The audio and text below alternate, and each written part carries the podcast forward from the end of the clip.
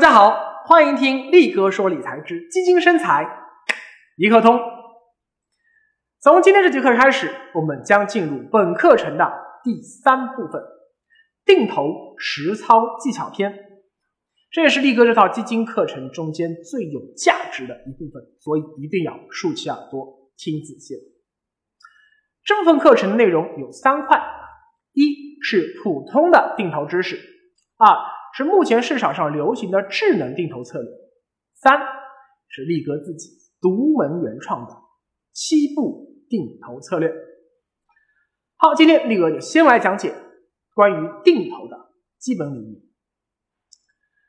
这节课程中啊，力哥啊，已经无数次的提到了定投这两个字，它是个缩写，全称叫定期定额投资。啥意思呢？这样说啊。你每天要吃三顿饭，雷打不动，这叫做定期吃饭。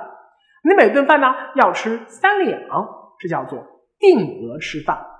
好，你向你老妈保证说：“妈妈，我保证今后每天吃三顿饭，每顿饭吃三两，雷打不动。”这就叫定期定额吃饭，简称吃饭定投。你把吃饭改成买基金。你把你妈改成基金公司，就是基金定投了。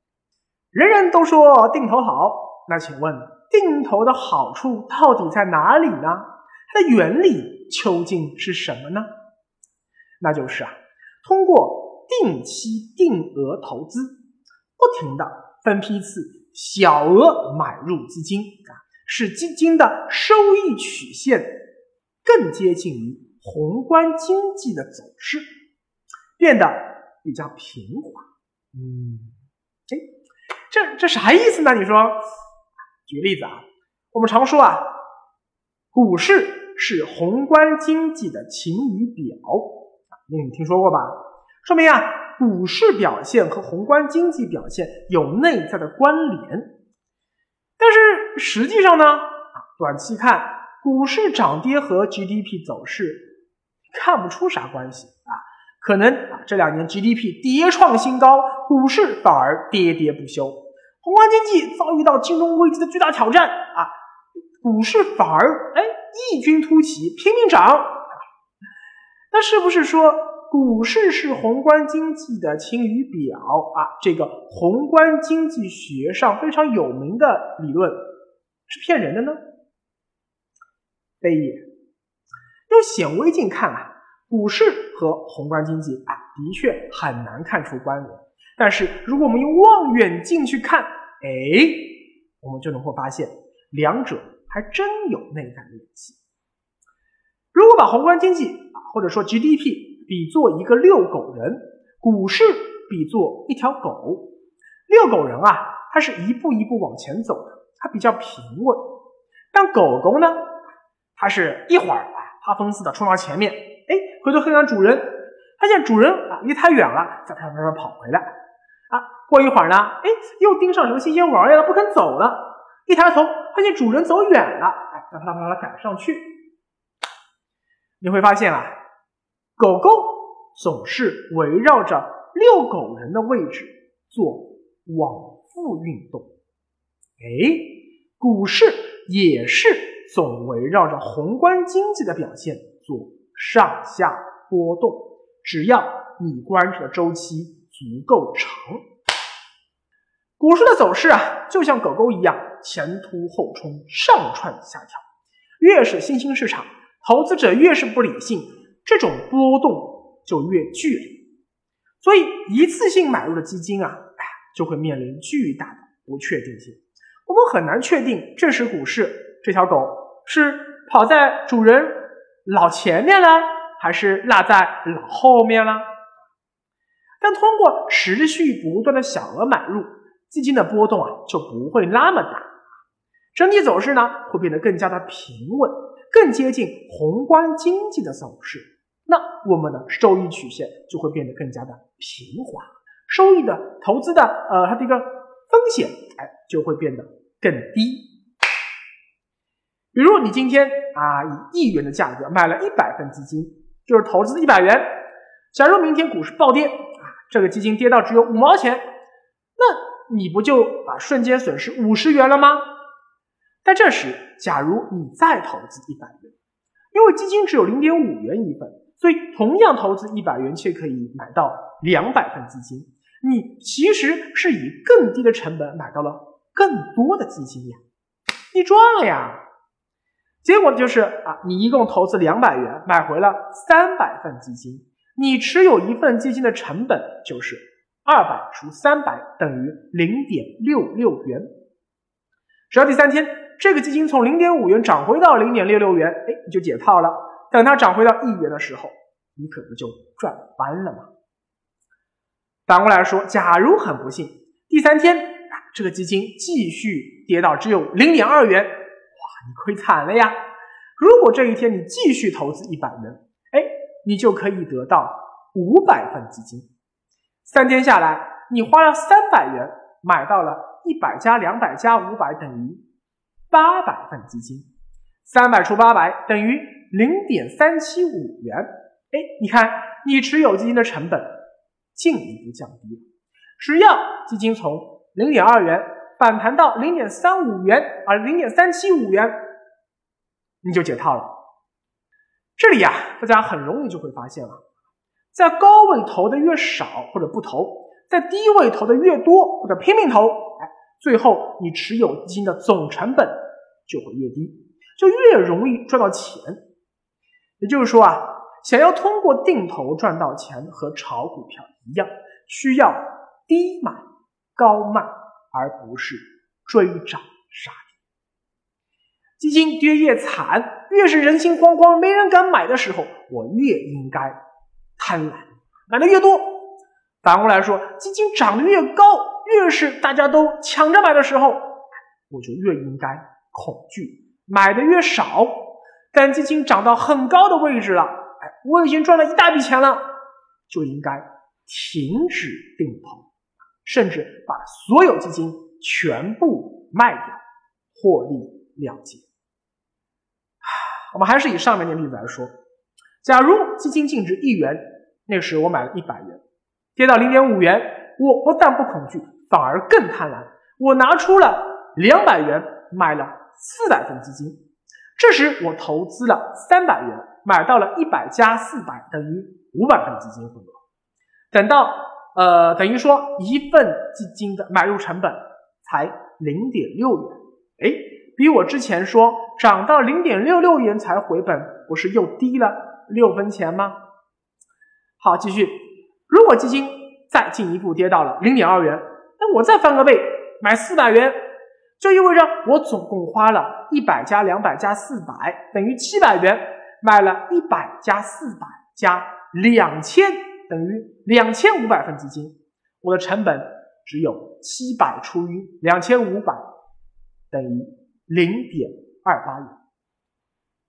只要基金净值从零点二元涨到零点二八元，哎，我就解套了。